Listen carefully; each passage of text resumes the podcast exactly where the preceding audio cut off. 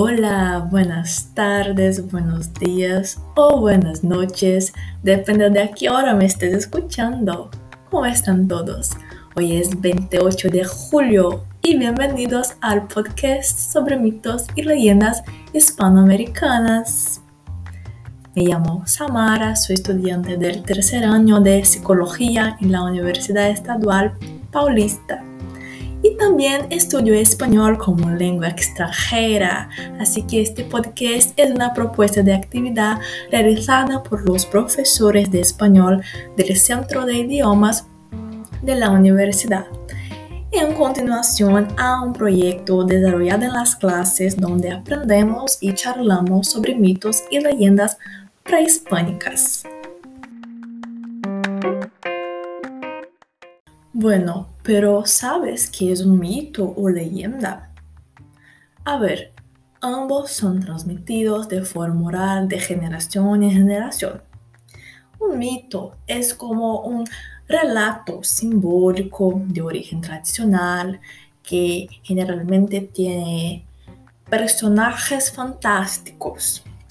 Entonces, eh, no tiene bases reales ni tiempo, espacio definido y se pasan en un contexto fundacional, donde las historias se ubican en un tiempo anterior a la presencia de, de los seres humanos. Además, generalmente tienen una carga religiosa o espiritual muy fuerte que aborda diversos temas universales como el origen del universo, el amor, conflictos humanos, las guerras, entre muchos otros.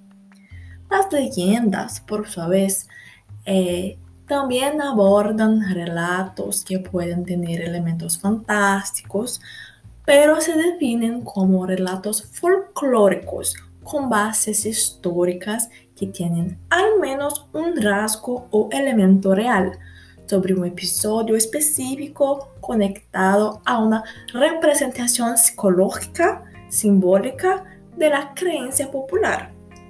Así la leyenda se basa en experiencias colectivas, las cuales giran alrededor de un mismo personaje o evento y sirven de reafirmación de los valores y tradiciones compartidos por todo el grupo. Muy interesante, ¿no? Y debido a la necesidad de expandir estos conocimientos, pensamos en divulgar otras historias pertenecientes a los pueblos latinoamericanos para que sea posible conocer la diversidad y riqueza cultural construida desde los pueblos originarios. Por eso en este episodio vamos a conocer uno de los mitos femeninos más importantes entre la tradición oral de los pueblos indígenas colombianos que se pasan en la región de la actual Tunja, ciudad colombiana, y nos cuenta sobre el origen de toda la raza humana a partir del pueblo indígena prehispánico Chibicha o Muisca.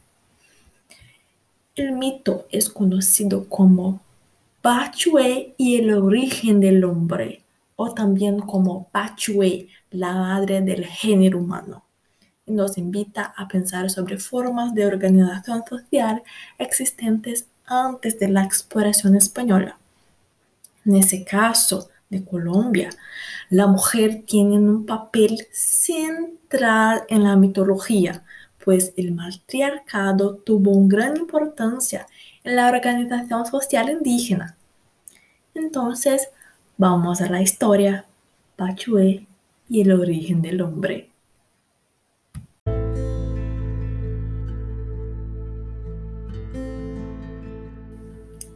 Hace muchos años, cuando aún no había hombres, casi toda la tierra estaba bajo las aguas. Al norte de la región de la actual Tunja había grandes lagos, el Tijacá y el Unza. En medio de ellos y, el alto de la montaña se ubicaba la bella laguna de Iguaque, la cual es caracterizada por su paisaje frío.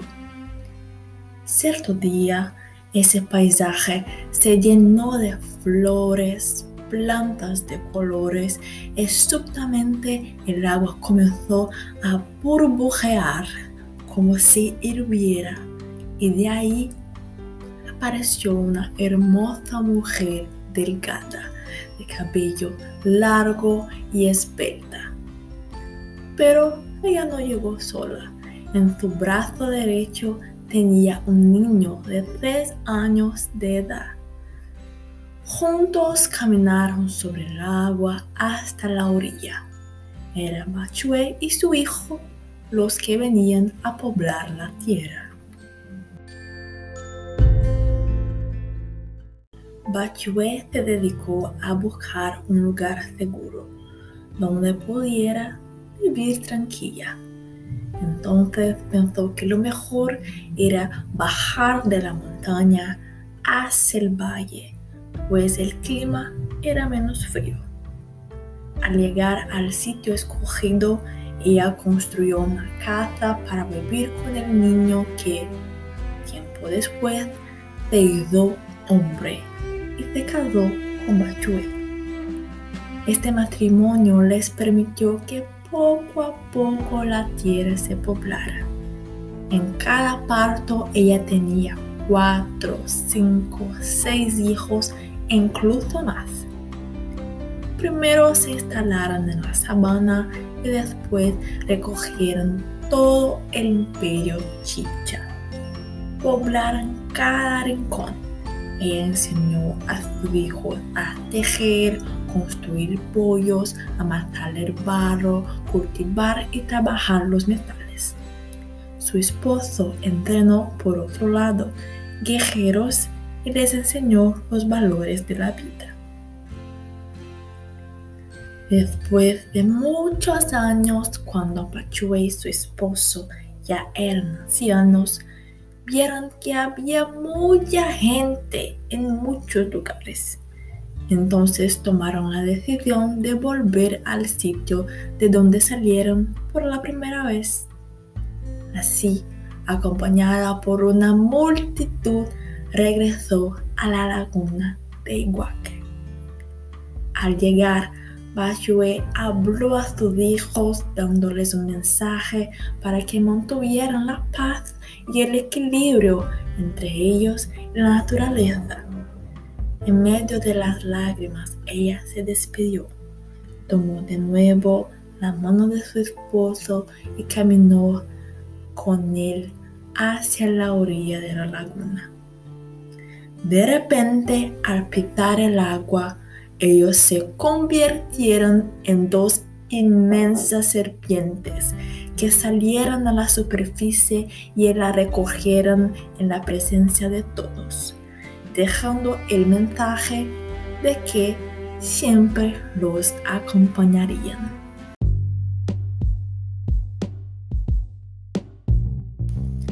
La laguna de Iguaque se convirtió en un lugar sagrado y ahí se celebraban ceremonias en honor a Bachue. Se decía que a veces ella se presentaba ante los indígenas que la invocaban para pedirle auxilio y para agradecerle los favores que habían recibido de ella. Esta leyenda nos lleva a reflexionar sobre muchas cosas, ¿no? Es posible notar que la sociedad chipcha se regió por el matriarcado. Por eso, tal vez, el nombre del esposo es desconocido. En su tradición, la mujer era la encargada de transmitir las tradiciones y costumbres a todos los descendientes. Era considerada una diosa, pero además una maestra, a quien debían el tipo de organización, las tradiciones y valores de su cultura. La mujer ocupa una significativa posición de autoridad, derecho y decisión política en la organización social indígena, características que están claramente reflejadas en los mitos en los cuales la mujer, aún desleal y pecaminosa, obtiene una exaltación divina. En el caso de Bachue, hoy debido al tabú del incesto, donde es considerado inmoral tener relaciones íntimas con los miembros de la familia. Es posible relacionar el matrimonio con su hijo como un acto pecaminoso, ¿no? Pero es importante recordar que la moral cristiana, introducida sobre todo por los españoles en los países latinoamericanos, aún no existía para los pueblos originarios que pasaron el mito de Bachué en su tradición oral por muchas generaciones. Es importante destacar que ni todas las versiones del mito deja explícito que el niño era su hijo, pero es posible hacer esta relación de cualquier forma, ¿no?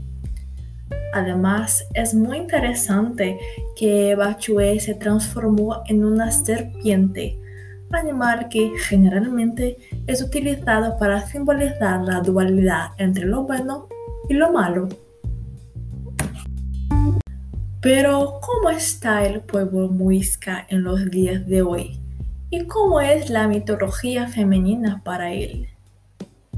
Car Rueda, antropólogo y vicerrector académico de la Universidad de los Andes, estudia sobre los muiscas y la historia milenaria de este pueblo chicha. Él propone un viaje de redescubrimiento de esta sociedad fundamental en la construcción de la nación colombiana el apagamiento de la historia de los pueblos originarios está acompañada de mitos creados con el objetivo de deslegitimar la riqueza de ellos. Y por eso es necesario conocer su historia para desmontar esas mentiras. Por ejemplo, se dice que la población indígena tenía una organización en que unos caciques ejercían el poder absoluto. Sin embargo, hay evidencias de una estricta división de género en el trabajo y algunos entierros dejan entrever un prestigio notable de algunas mujeres y un sistema de filiación a través de la madre. Es posible analizar entonces que la construcción de la mujer, de la madre como creadora y ordenadora del mundo fue perdiéndose con el tiempo. Ese fenómeno es consecuencia del proceso de exploración y colonización europea la cual obligó a los pueblos originarios a incorporarse en la lógica colonial, transformando completamente su mundo.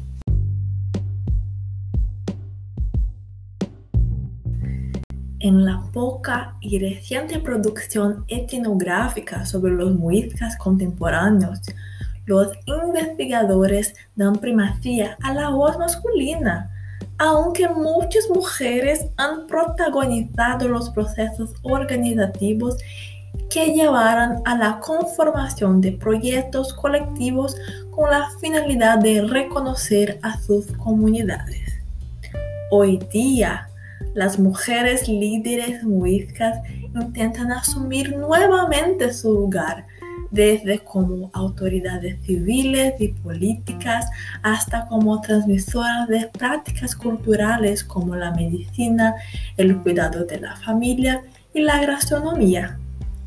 Algunas siempre se reconocieron solamente como campesinas y solo hasta los procesos organizativos de sus comunidades comenzaron a pensarse como sujetos étnicos de facto.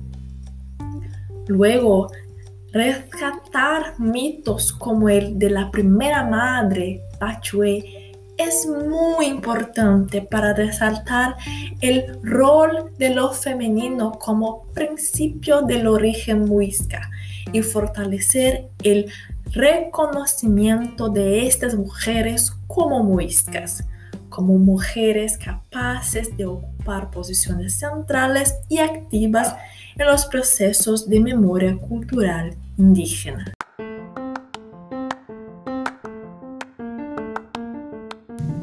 ¿quién diría que un mito nos traería tantas cosas para pensar, verdad? ¿Y tú? ¿Qué piensas sobre eso todo?